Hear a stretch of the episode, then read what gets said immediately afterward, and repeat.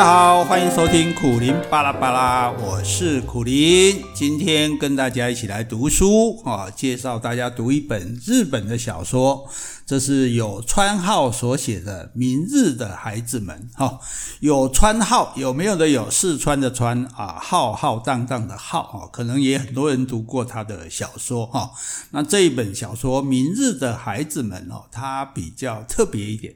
特别叫什么？不是特别好看，哈，是它其实没有很离奇的情节，也没有很精彩的故事，也没有很生动的人物 啊哈啊啊！你想啊，你也反串了，这样子，这样书干嘛要介绍给我们呢？啊，那我觉得其实为什么说开卷有益，就是说有时候你读书是一种享受哈，不管是感官上的，或是感情上的哈，甚至是这个呃智慧上的，可是有些书是让你了解。这个世界，哦，了解这个世界，因为像这个明日的孩子们，这个明日是一家明日育幼育幼院，好像对育幼院，我们其实都非常的不了解，哦，除非我们自己在育幼院长大，或者我们有在育幼院工作，哦，或者我们有认识在育幼院的人，否则大多数人，我们其实对育幼院是充满了很多误解的。很多迷失的啊，所以，但是我们没机会知道啊，因为就算我们去参观育幼院，也不见得了解实际的状况啊。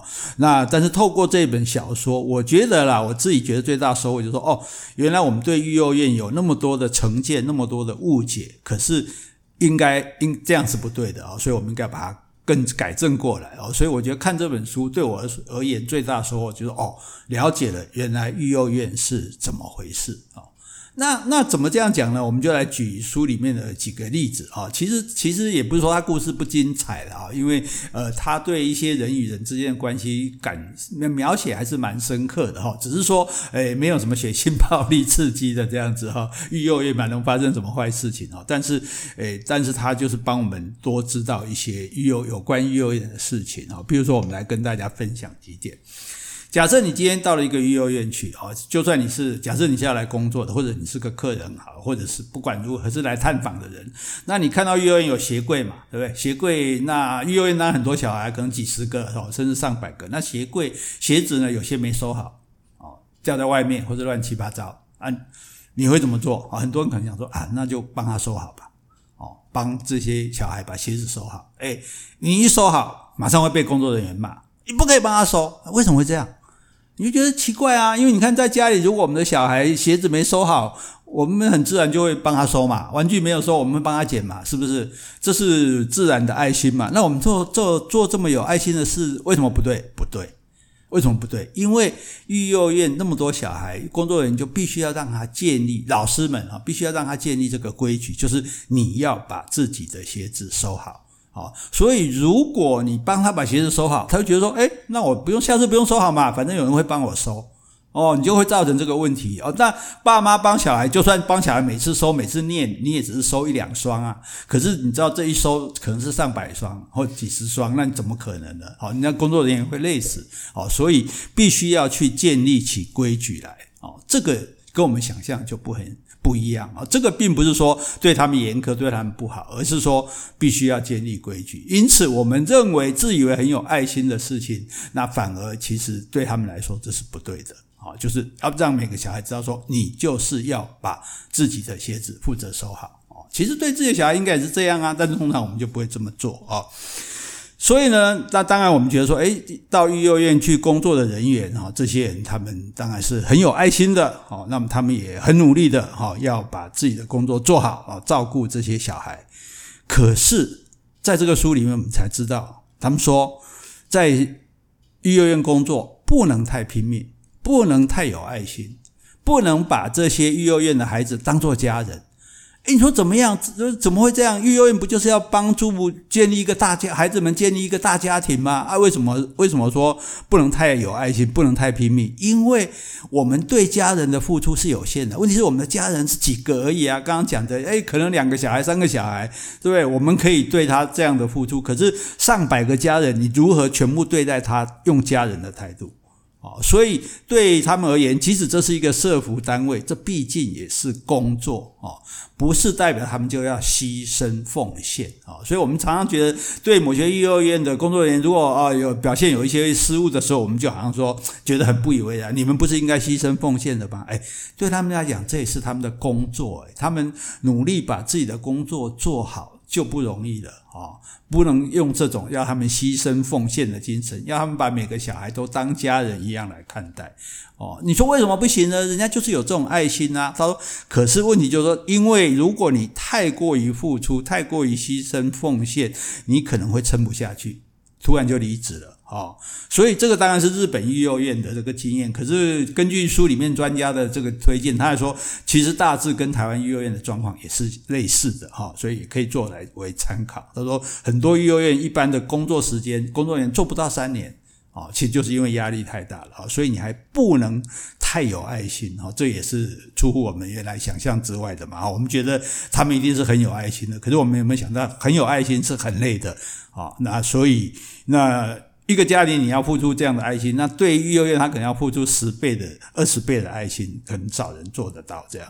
哦，那那这一些很多育幼院的这些工作人员哈，他们为什么会来这里工作？哦，像有一个这书里面就有一个工作人员讲，他就是说看到那种啊育幼院里面哦有老师要结婚了啊要离开这个育幼院，然后学生就嚎啕痛哭啊，然后他看了就觉得很感动。说这些小孩很可怜哦，这个失去了父母亲，然后难得老师跟他建立这么好的感情，结果诶，老师又要走了，他就觉得说，那我要来让这些小孩有所依靠，哦，是带着这样的心来的，就带着这样的心来的，结果反而被育幼院的同学排斥，说你不应该这样子，你不应该是可怜我们才来的。哦啊，当然啦，你其实他们也没有错，他们至少不是说哦，我自己都不管啊，我就捐个款啊，或者我甚至也没有个捐款，我就在旁边看着哦，让你们你们自己怎么样？不要讲说自生自灭，就是让你们，就是我我一点都不来付出了哈。那愿意来付出的人，至少也是好的嘛哈。但是呢，就说其实他们并不希望被同情，他们并不希望被可怜。这是很重要的一点啊，这是很少人想到，就诶，我们就是同情他嘛，才帮助他，我们可怜他，所以才会为他们付出啊，不管出钱还是出力。可是其实他们最不喜欢的就是这个样子，好，这个等一下我们会再详细的说明。好，然后呢，这些工作人员其实是很有很大的挑战的哈。那他们一到，好，比如说新来的工作人员，这些孩子们就会故意缠着他。哦、故意跟他很亲近啊，故意跟他这样这个，诶，你来我往的这样子哈。那结果他们是什么？他们其实是是很有心机的，因为这不是他的。亲人嘛，不是他真正的家人或者父母，所以很自然的就是我要塞来就塞来啊，我要要要这个怎么样就顶撞就顶撞，他不是哦，所以他也不觉得你对他的好就是天然的，所以他会故意的缠着你，然后看你的反应，看你会不会拒绝他哦。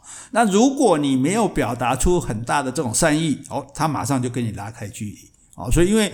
就像他讲的，你又不是我妈，你又不是我爸，所以你你我干嘛要对你好？我干嘛要跟你亲近啊？所以其实对育幼院的这个老师们来讲，其实这是很辛苦的事情啊。就是说，你要跟这么多不同的小孩，你在家里对付两个小孩都焦头烂额了，你在这边要对付两百个小孩，好，或者说好一个人带个二十个好了，那其实都是非常辛苦的事情啊。要跟每一个小孩到底要建立到什么样的关系呢？啊，那因为既然是团体的活动嘛，那就有很多规矩必须要忍耐啊。就说，哎，啊，你要定时起床啊，大家一起吃饭啊，然后要要可能要负责清扫啊，分配工作啊，然后上课啊，干嘛的？可是就是说，这里就很好玩，就是有很多规矩要忍耐。哈，那有些比较乖的孩子就比较守规矩，那比较不乖的孩子可能就比较不守规矩。然后你知道吗？是。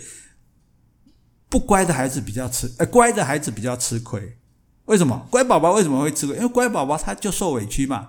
就说，因为他比较守规矩，所以老师譬如说要分配，要用依据孩子的个性来分配他们忍耐的程度哦。因为总是有人要忍啊，譬如说时间有限啊，对不对？照照顾你的时间有限，那先照顾什么？先照顾那个不乖的啊，因为不乖的比较麻烦。那乖的就，你等一下，你等一下。哦啊，所以反而守规矩的是比较吃亏的。哦，所以这一点我们也很难想象，在我们家里面，哎，表现好的小孩就受奖励啊，在学校里面表现好的就受奖励啊。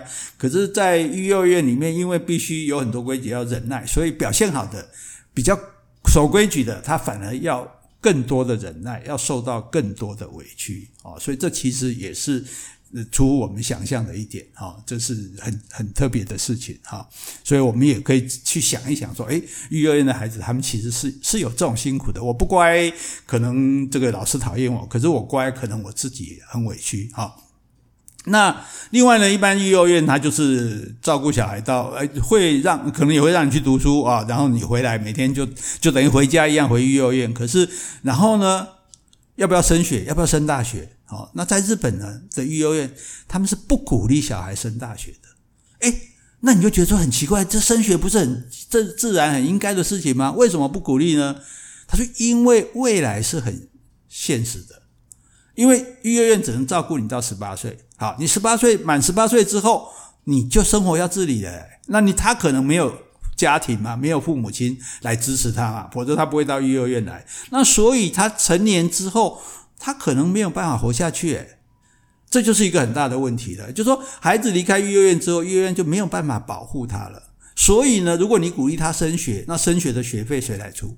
哦，你可以拿奖学金，奖学金一定拿得到吗？哦，那是不是他可以念得下去？如果他，而且他这个时候他已经不是育幼院的孩子了，所以他也没办法寻求你的帮助。那万一这个中间他迷失了，或者这个中间他受到困难了，哦。他可能就没有办法坚持下去了，所以很多小孩去读了大学之后，他就音讯全无了，幼儿园也不知道他到底怎么样了哦。所以，所以在这种情况下，他幼儿园可能甚至会鼓励这些小孩，就是说，在高中的时候就先去打工，先赚一些零用钱啊，存钱起来或者自己的花费啊。当然，幼儿园也会给他一些零用钱，那当然是不够的。然后，更重要是说，诶，担心这个小孩自己。并不鼓励他去读大学，这样当然也有一些小孩他坚持要读大学，他希望说有更好的未来嘛。他觉得说，就算我将来的学历，诶没有大学毕业，我至少大学肄业也比高中毕业好哦。那所以也有这种问题。那也有些人是同学起哄说，哎，我们去读什么什么学校啊？他因为他他他也不好说，哎，我我们育幼院没办法供我们读，他也就会跟着想要去读这样。所以这这个这件事情也是让我觉得很惊讶，就是哦。对哈，如果这些人如果没有这个家庭的资源、父母的资源，那育幼院也不可能帮他付学付学费。那他们考，那如果鼓励他们认真用功读书，或者说他们的功课很好，想要去读大学，那怎么办？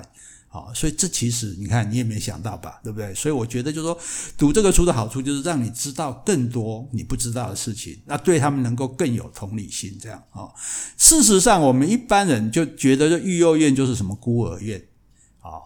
啊，所以呢，呃，也有一些有关育幼院的电视啊、电影啊、小说啦，那故事里面总是会搭配一个很可怜的孩子啊，哦，半买半相送啊，哦，然后这小孩又很勇敢、很坚毅，哦，大家就看得很感动这样。那其实不是的，哈，因为育幼院并不等于孤儿院，因为育幼院的小孩并不是说父母双亡才送到育幼院去，很多都是因为父母的一方或者双方都没有办法照顾他。啊，比如说父亲吸毒啦，母亲坐牢啦，或者是对他有不正当的管教啦，社福单位就强制把他送到育幼院来。所以他们并不是没有父母，并不是没有家庭啊，只是父母跟家庭这个有问题而已。哈，那那所以来了，就是说，那一般人都认为说有父母这才是正常的。啊，这是我们一般人的想法。当然，父母都在，这才是正常的。所以，育幼院的小孩，既然父母不在身边，然后还要被各种规矩绑手绑脚，那这看起来很不幸啊。所以，我们会可怜他，我们会同情他。哦，这个就不对了啊。为什么？因为这一些小孩有很多，他待在家里，他才是不幸啊。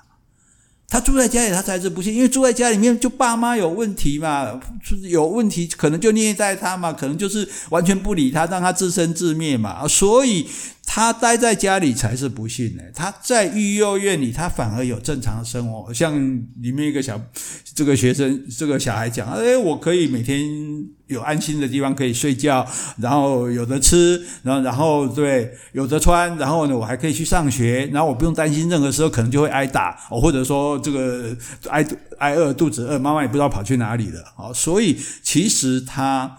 对他们而言，在这边提供给他们的正常生活，当然有一些规矩会束缚他。可是人到哪里没有规矩呢？对不对？那只要你去守这些规矩，其实反而不用在家里过着那种担惊受怕，甚至说有一顿没一顿，甚至被虐待的生活。所以父母一起住又不一定表示幸福，对不对？父母也不就好像说我们结婚就不一定快乐一样嘛啊。所以这些孩子们，他们。不是说因为他们没有跟父母一起住才受伤，而是被世人的标准所伤害了。就我们认为说，哦，有爸妈哦才是正常家庭，才是幸福的。所以你们这些小孩没有跟爸妈在一起，你们就是不幸的。就是因为这样用特别的眼光去看待他哦，所以你们就是没有爸妈教，所以你们的哦不守规矩哦，你们就是没有爸妈教，所以你们如何如何。其实我们就是有一种歧视的眼光。因为我们觉得他们是不幸的人啊，其实对他们而言，他们没有不幸呢，他们是从不幸中被解救出来的人哦，所以这一点我觉得其实是很重要的哈。所以你他的他，而且他没有错呢，是因为他爸妈不好呢，不是因为他不好才被送去幼儿园。我们这不是少年感化院哦，所以父母亲不好，结果你把他当做这是他的一种缺憾。然后不管你是说啊很小心翼翼的对待他，然后你很可怜他，很同情他哦，其实对他来讲。都是一种歧视啊，所以他不要你可怜他，你不要你同情他啊，你有能力你可以帮助他啊，但是不用不不应该说你认为他们是比较不正常的，他们是比较不幸的啊，这是最受到排斥的一种心态啊。呃，所以呢，我就觉得说里面就有一些故事其实是蛮有趣的哈，比如说呃，有女生偷溜出去，偷溜出去是为什么？诶那偷溜出去当然不可以啊，就是违反院规嘛。可是他居然是为了要买那个擦青春痘的药啊？为什么要买擦青春痘的药呢？诶，就老师知道说，因为他要跟育幼院里面他喜欢的男生一起去远足，哦，所以呢，不但没有责怪他，还帮他买了，一起带他一起去买这些药。哦，那所以像这样子的，呃，老师这样做当然是让人很感动啊。但是我们也就可以晓得说，在育幼的小孩，他们不可怜啊，他们。不需要同情，但是他们是辛苦的啊，他们是辛苦的。你看，买青春痘的药，如果有爸妈随便开口就有了，结果哪里需要偷跑出去买了啊？甚至说你想要谈话，想跟老师讲话，跟这些工作人员讲话，可是工作人员都很忙啊。所有的幼儿园一定是人力不足的，不相信你去问看看哈。所以呢，就你想要私下跟他谈话，比如你一定有很小孩长大过程，一定有很多疑问嘛，很多心事，很多烦恼嘛，可是。你你不然后讲哦，没有人可以讲这样子，所以你要找工作人员讲，可是你可能就要等啊，因为那么多人嘛，你就要等啊。我们刚刚讲的，这越守规矩的等越久哈。所以有些人比较聪明，说，诶，我帮忙工作人员做事啊，折衣服啦，或者是打扫啦，或干嘛的，就是可以边边做边讲哈。那甚至有人就用尖叫的方式，只要叫他等一下，他就尖叫啊，尖叫这样，哇，这这怎么受得了哦？所以。还要对症下药，说哦，因为他家里面很多小孩，所以从小就是他干嘛，爸妈就叫他等，所以他受不了，他就尖叫。那怎么办呢？诶，后来想到办法，就跟他说：诶，你再等多久？啊，比如说你等十五分钟，你等三十分钟，只要给他一个确实的时间，他就不会尖叫，他就不会吵，他就会等了。好，所以我们也可以从这里也可以看出来这些工作人员的这种辛苦啊，也可以看出育幼院孩子他们处境的这个艰难啊。所以这些老师在教学生的时候，他他要非常的清楚啊。譬如说，忘了关电灯，哦，今天到了寝室，诶，睡觉了，结果灯没有关，哦，或者是呃离开了灯没有关，啊，灯没有关，我们在家里面很自然状况就是爸妈把灯关掉，然后就念小孩说啊，灯都不关，哦，可是，在他们来讲就不能这样，因为还不知道是谁不关的，啊，因此呢，就要一定把那个小孩找出来。一定要问是这个今天是谁负责关灯的？好，你为什么没有关？好，那你来把灯关掉。那你说干嘛这么麻烦呢？因为他这里有一句话很好，说因为如果你的生活习惯乱，你的心就会乱。啊。所以一般在家里的小孩就最多被大人念说：“哎，你就是忘东忘西的。”可是育幼院的小孩，你这样子就可能被人家讲说：“哦，难怪你们育幼院小孩就会这样哦。”所以他们甚至更加的要严格的去要求这些小孩。好，那这一些最我们从这一些地方就可以看出来说，其实育幼院的工作人员本身他是非常辛苦的。他如果太过有爱心、太牺牲奉献，他可能就会垮掉。而在育幼院的孩子，他们。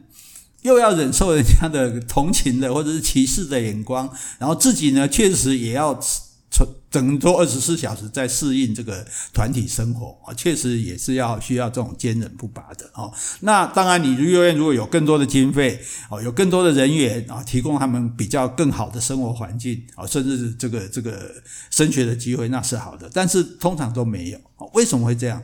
因为哈，未成年人没有发言权。哦，这是也是民主社会的一个一个，算是一种小缺点了哈。因为大家现在，譬如政府的政策那么多，每个政策都需要预算，需要钱，那大家都想办法影响政府的政策嘛。那谁来影响政府的政策？每个人都在努力啊。那老人，老人福利。他老人是可以投票的啊，所以你要重视老人福利啊！你看发老人年金，对大家谁敢不发啊？对不对？取消个重阳敬老金都都会丢掉选票，对不对？好，那甚至说身心障碍的人，他也有父母帮他们争取权利。好，那这一些育幼院的孩子，因为儿童嘛，儿童就没有投票权啊，没有投票权，大家就觉得这这没有什么好重视的。啊，或许说重视儿童的福利呢，那可以得到父母亲的投票权。可是育幼院的小孩又偏偏又是没有父母亲不在的哦，所以呢，育幼院小孩的父母也不会为了他们去争取什么啊。因此，就算是在儿童福利里面，育幼院它本身它也是矮人一截的哦，他也没有得到很多的资源啊，很多的这个帮助啊。那但是我们想到，你看，其实育幼院它是很重要的一个地方，它提供了。家庭不好的哦，父母有问题的孩子，一个庇护的场所，一个让他们能够正常生活、成长、受教育的场所啊。其实它是非常重要的，它是非常重要的。为什么？它里面就讲一个，他说保护那一些如果放任不管，就会在社会上沦陷的孩子。你想，这些孩子就是父母家庭有问题，如果放他不放任他不管，那他一定变坏嘛。变坏的可能是很大的嘛，他就很可能沉沦了嘛，很多可能堕落了嘛，对不对？所以你现在把他们这个保护好啊，好好的教育他们，然后把让他们正常的把他们送出社会，这其实是对未来的投资诶，这其实是就让对整个社会是有很大帮助的，因为让一些可能变坏的人能够变能够变好，能够做好人。那社会的好人就更多，坏人就更少，因为坏人会危害大家嘛。哦，所以大家千万不要认为说，哦，育幼院我们只是只只只是是去去养一些小孩的一个地方，它其实是帮助我们整个维护我们整个社会的地方。哦，所以，诶，你看看书就这个好处哈。老实讲，我从来也没有认真去想过这些事情，也不了解他们的状况是这样的啊。那当然不止我讲的这些了哈，那里面其实还有很多啊，其实都蛮动人的，就说哦。原来如此，原来如此，你就看这个书，就不断的原来如此这样啊，然后你就再知道说，哦，原来育幼院啊，原来明日的孩子们啊，明天的孩子，所以这个书为什么叫明日的孩子们？就一方面是说明日育幼院，一方面说这些这些孩子的明天他们会变成什么样子，其实。跟我们每个人都是很有关系的啊，所以希望大家也来就就用这样的心情啊，就用说我来了解育幼院的心情来读这本书，我觉得你也会有很大的收获啊，让你人生的视野可以更广阔啊。所以今天跟大家推荐有川浩的《明日的孩子们》，希望大家去找来看一看哦。拜拜。